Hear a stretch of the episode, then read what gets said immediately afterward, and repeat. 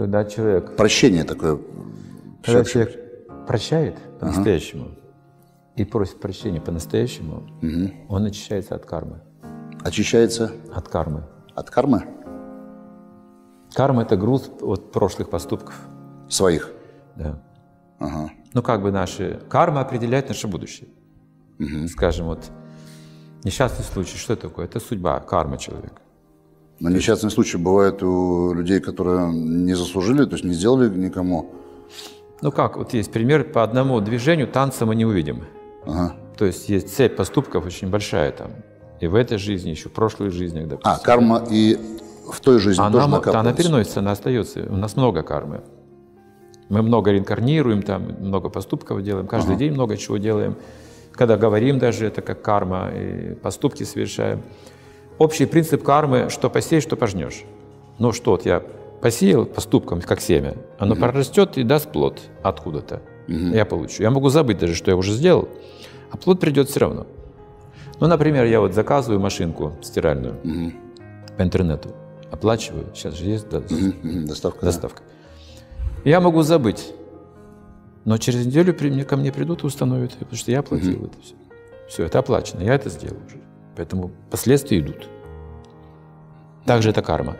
Но когда и карма означает, она не прощает, карма не прощает. Вот полу- сделал это, получишь результат. Вот плохо сделал, плохо получишь. Хорошо сделал, награду получишь. Повезет тебе в жизни.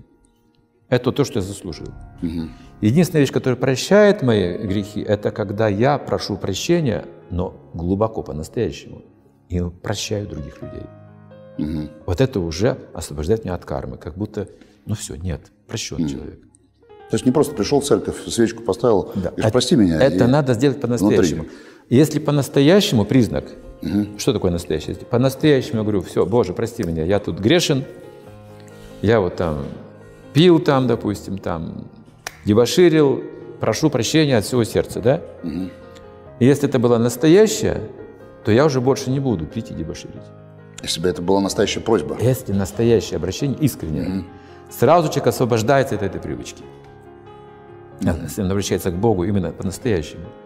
Если не по-настоящему, ну до какой-то степени там он облегчение получает, но снова идет делать то же самое.